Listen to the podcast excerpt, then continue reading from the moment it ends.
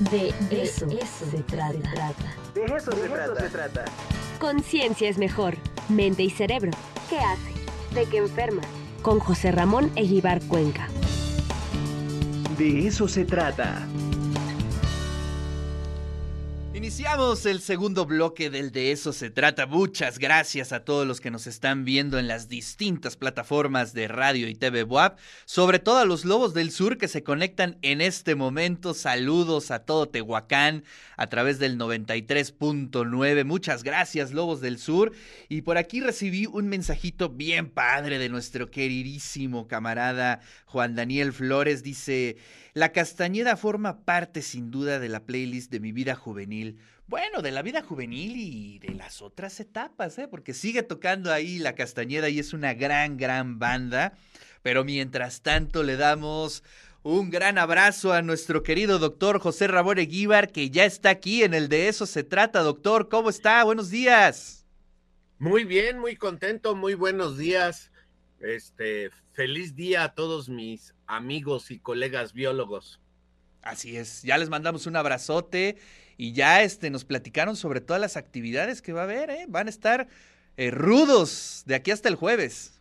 Qué bueno, qué bueno, hay, hay que celebrarlo. La biología es una rama muy importante de las ciencias, así que felicidades a todos, empezando por el, el director.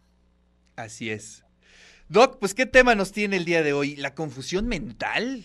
Sí, fíjate, bueno, es la mejor traducción que puedo usar de el término ah, en inglés que es mental fog. La otra sería como, sí, eh, confusión, eh, etcétera. Eh, digamos que a partir de Omicron, y lo sigo oyendo en las noticias y es preocupante, te dicen que cuando te da COVID-19 por la variante Omicron, los síntomas son menores y sí, parece ser que ya no baja el pulmón, por lo tanto no puede dar inflamación pulmonar, neumonía, ¿no? Neumonía atípica o típica o, lo, o por COVID. Sin embargo, en un estudio muy largo que hicieron en varios países, siguieron ocho meses después a algunos de los que tenían la variante de eh, Delta, la anterior y vieron qué problemas tenían. Y uno de los más persistentes, aparte de esto de que te persiste el dolor de cabeza o la sensación de cansancio, fue lo que este término. ¿Y qué significa este término? Bueno, que eh, tú puedes tener eh, la, la velocidad a la cual reaccionas, tú te das cuenta que ya no respondes como antes. Te cuesta mm. trabajo recordar esto de que tengo la palabra en la punta de la lengua pero no me acuerdo. O te falla lo que se llama memoria de corto plazo. Yo te digo ahorita un número de teléfono, ¿sí? 22 22 40 28 30 y me espero un, la memoria de trabajo que es de muy cortito plazo y te digo, ¿qué número te dije, Ricardo? No, pues este, no. No te puedo, no te puedo responder. ¿no? No, no esa información. Entonces esto es así como que de veras, como que tuvieras neblina mental y no puedes ver, tal como cuando vas manejando, ¿verdad? y se pone la neblina, pues no puedes ver bien, ya tienes dificultades. Bueno, este tipo de manifestaciones se da hasta en el 33% de la gente. Ah, durísimo, o sea, eh, 3 de 10 prácticamente. Exacto. Y lo que es más interesante, lo hicieron en adultos jóvenes, ya no en viejitos, porque en viejitos pueden tener Alzheimer y entonces complicar. Entonces, esta visión yo les pediría a todos los radioescuchas de que el COVID puede ser una enfermedad cuasi banal, no lo tomen así, porque además les digo, esto fue ocho meses después. Eh, estamos viviendo la epidemia, ahora sí estamos a dos meses, un poco menos, seis semanas, siete, de que eh, empezó eh, la pandemia en México. Entonces, este COVID largo, pues a los que les dio así casi casi el primer día, pues tendremos dos años de, de COVID largo. ¿Cómo va a ser el año cuatro, el seis, el veinte, el treinta? No lo sabemos.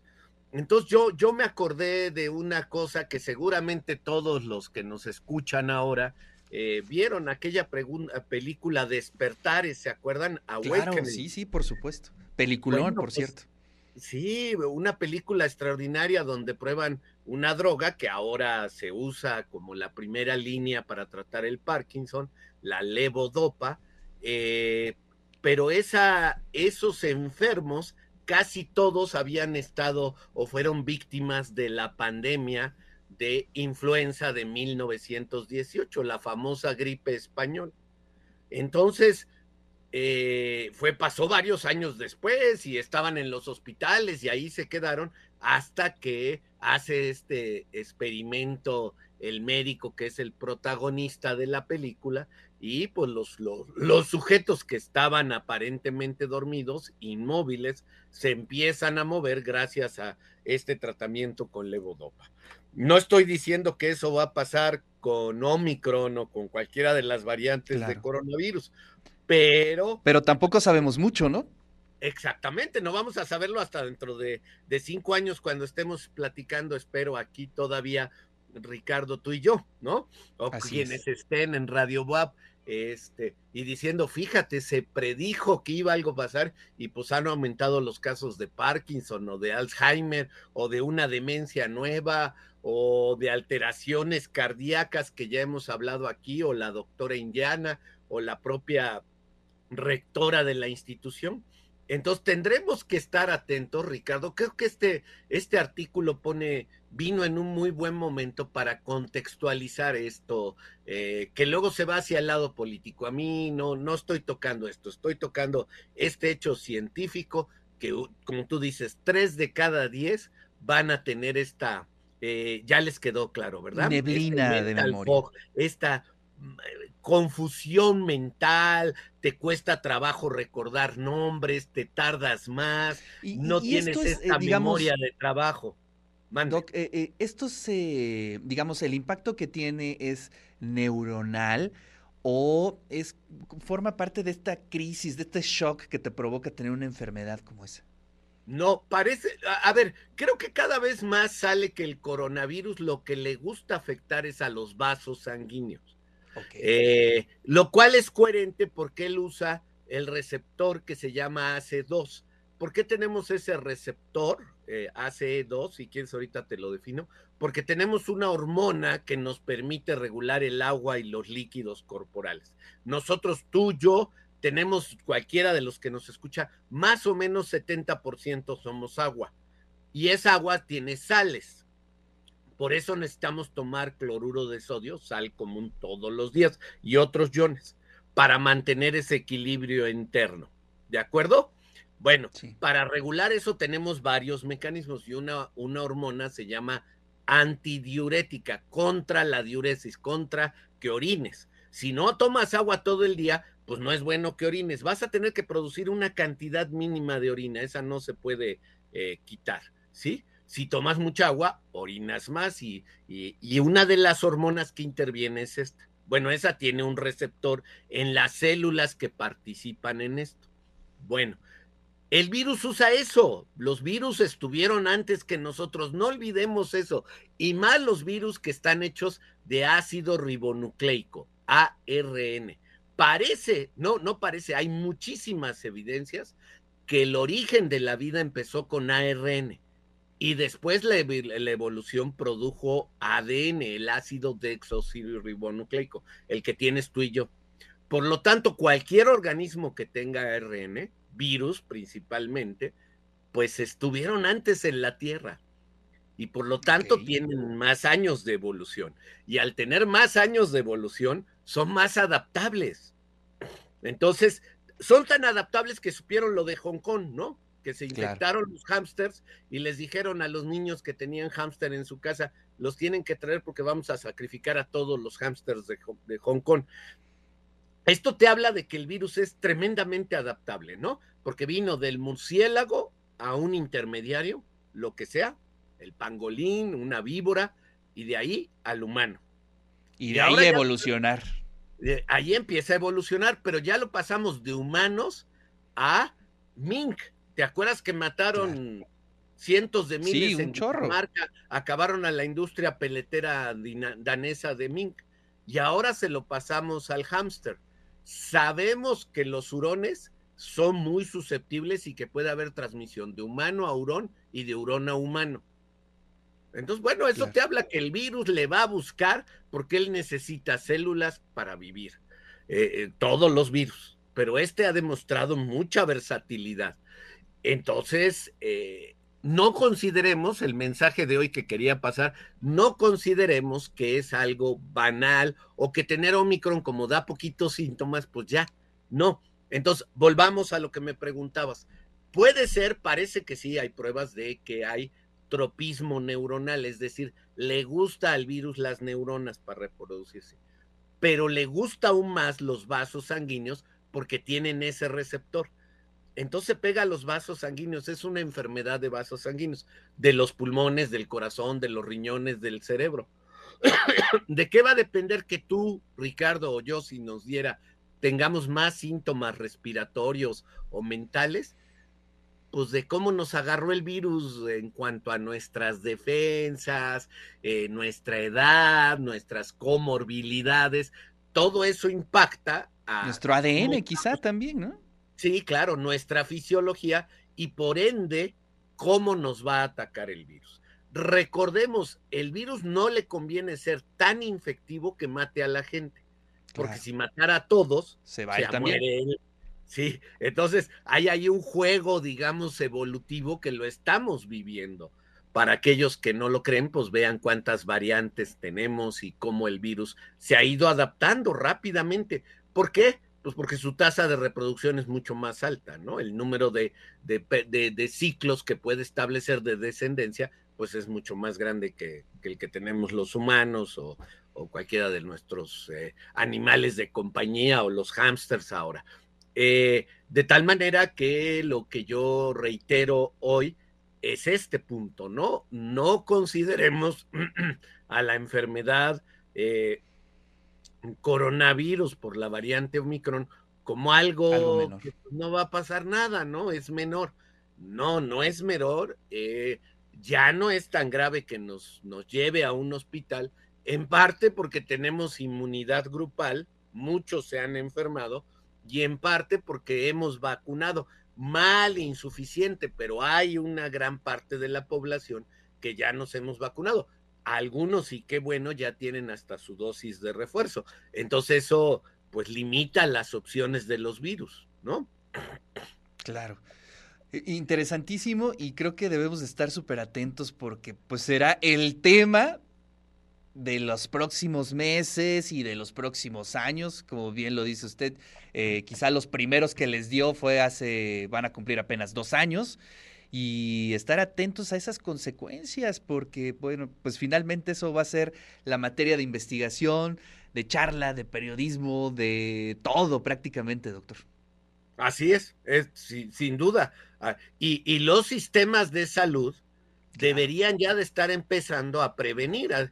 Creo que una lección que debemos de tener, porque fue en todos lados, a excepción del sudeste de Asia, hay que ver qué hicieron bien en el sudeste porque en China, en Vietnam, en Japón, en Corea, eh, el impacto de esta pandemia fue muchísimo menor que en Europa, Estados Unidos y Latinoamérica. Y sobre todo Latinoamérica, ¿no? Claro, entonces tenemos que ir a ver qué hicieron bien, qué ¿se acuerdan aquellas imágenes cuando crearon un hospital en dos semanas? Sí, sí. De la nada. Prácticamente. Bueno, pues hay bueno, y cuando suspendieron todo el trabajo de uno de los puertos más importantes del mundo por un caso que descubrieron. Claro, porque ellos, ¿sabes por qué? Porque ahí, ahí es la zona de migración de aves, ya les había yo dicho esto, y hay muchísimo, o sea, la, el consumo de pollo y pato per cápita es el más grande del mundo. Y los patos que migran, pues, pues, ven una poza de agua donde hay patos domesticados y pues bajan y, se comen lo que encuentran y, en fin, lo que hace un ave migratoria. Pero pueden bajar con influenza. Y si se genera una, una episodia de influenza, pues esa puede brincar al humano. Entonces hay todo un sistema de vigilancia internacional financiado por las naciones eh, de, que son miembros de la OMS, pues para estar viendo que no, si hay un brote, controlarlo. Y creo que todos se acuerdan aquellas también enormes pilas de gallinas que mataban y algunas, una vez que salió una variante de influenza muy peligrosa, pues que las quemaban, ¿no? Con lanzallamas, como si estuviéramos en la Segunda Guerra. La razón es esa, hay un sistema de vigilancia. Y para el doctor Tedros, este médico etíope, director de la OMS, que muchos han criticado, incluyendo el gobierno mexicano, eh, permíteme decirte que casi seguro se va a reelegir al frente de la OMS debido a su destacado papel que ha jugado en la pandemia. Ha sido no solo el primer médico africano que ha dirigido la OMS, sino que su destacada labor seguramente lo va a llevar a reelegirse al frente de este organismo. Y creo que va a ser una decisión muy sensata, muy coherente, porque la pandemia se va a acabar, algún día lo va a tener que declarar la OMS, ya acabó la pandemia, pero entonces empezaremos a tener problemas regionales o problemas locales, México o un estado o un municipio, y vamos a tener que hacer las medidas que normalmente se hacen y que muchas veces la gente, los estudiantes, quienes nos escuchen, pues no, no le, no, no le damos mucha interés, pero cada vez que alguien dice tuve un caso de sarampión, llega un grupo eh, de la Secretaría de Salud rodea esa comunidad, no deja salir y vacuna a todos. Eso lo venimos haciendo desde la Segunda Guerra, desde que acabó la Segunda Guerra Mundial para acá. Y lo mismo pasa con polio o, con rubiola o con cualquier enfermedad que es prevenible. Hay eh, protocolos muy claros que tiene la Secretaría de Salud de México y de todos los, de todos los países para evitar que, al rato sea una pandemia. Entonces entraremos a esa faceta y tendremos que estar atentos cuando nos digan las autoridades sanitarias que pues hubo un brote de coronavirus y que no debemos de salir en San Manuel o en el centro de Puebla o que nos van a volver a vacunar porque en esa zona eh, hubo un brote. Tendremos que estar atentos y tendremos que aprender a vivir con el coronavirus. Decían, la vida cambió, es totalmente nueva. O sea, es, hay, hay, había una manera de vivir pre-coronavirus y tendremos que tener una vida post-coronavirus. Pues sí, ni hablar. Hay que resignarnos y más bien eh, adaptarnos rapidísimo, como bien lo decía Darwin, ¿no? Así es, así es, así es, exactamente. Él era el que tenía eh, la razón en, en, este caso, en honor a los colegas biólogos, que con eso empezamos y con eso terminamos. Te mando un abrazo, Ricardo. Gracias, doctor. Le mando un fuerte abrazo y nos saludamos la siguiente semana. Sí, sigámonos cuidando, no ha acabado el pico, se espera que sea la primera semana de febrero. Use doble cubrebocas, lávese las manos, mantenga la sala a distancia, no vaya a lugares concurridos, ventila ahí donde estés tú ahora que están trabajando. Les mando un abrazo a ti y a todo el equipo, a los ingenieros, Angélica, a todos los que hacen posible que salgan las ondas gercianas con las imágenes tuyas y mías. Muy buen día. Gracias, doctor. Le mando un fuerte abrazo y nos saludamos la siguiente semana. Como siempre, todo un placer escuchar al doctor José Ramón Eguíbar. Estuvimos hablando sobre la confusión mental después de estar eh, contagiado de COVID-19. Ya es un hecho. Tres de cada diez presentan esta neblina en la memoria después de haber eh, padecido eh, el virus de la COVID-19.